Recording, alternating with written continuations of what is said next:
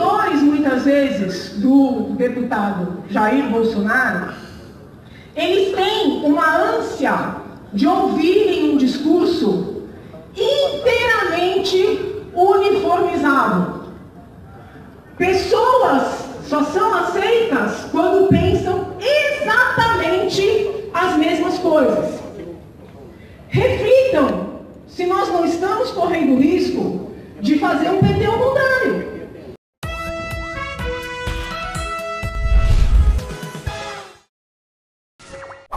Expectativa sobre Janaína Pascoal ser vice diminui e Bolsonaro cita 50% de chance.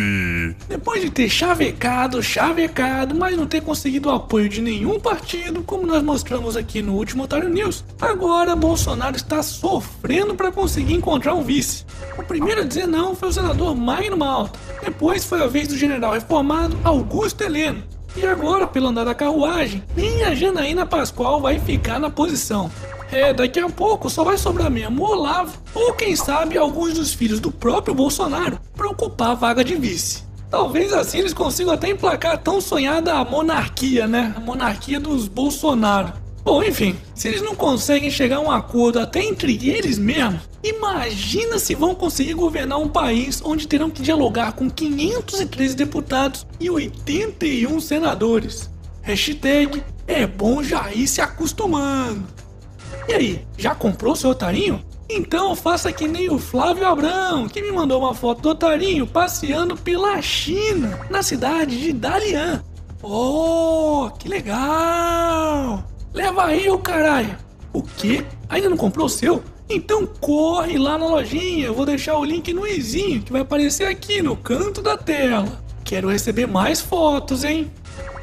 Com Carmen Lúcia no Planalto, Dias Toffoli assume presidência do STF nesta semana. Tranquem a carceragem da Polícia Federal em Curitiba, pois o ex-advogado do PT, Dias Toffoli, tá na presidência do STF.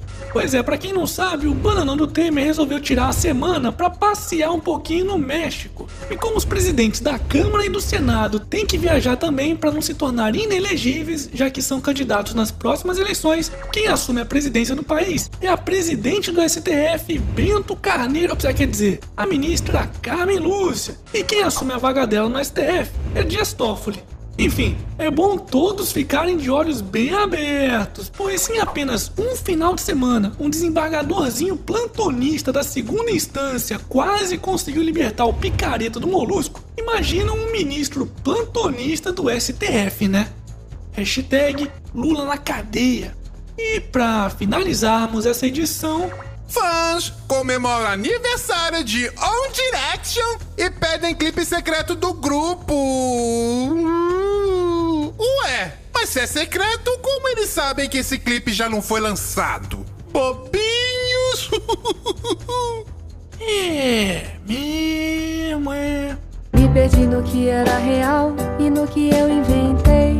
Foda-se. E esse foi mais um Otário News com as principais notícias do dia.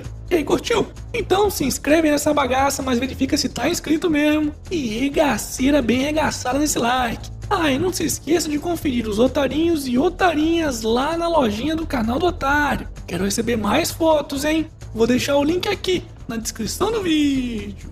E amanhã, quem sabe, tem mais.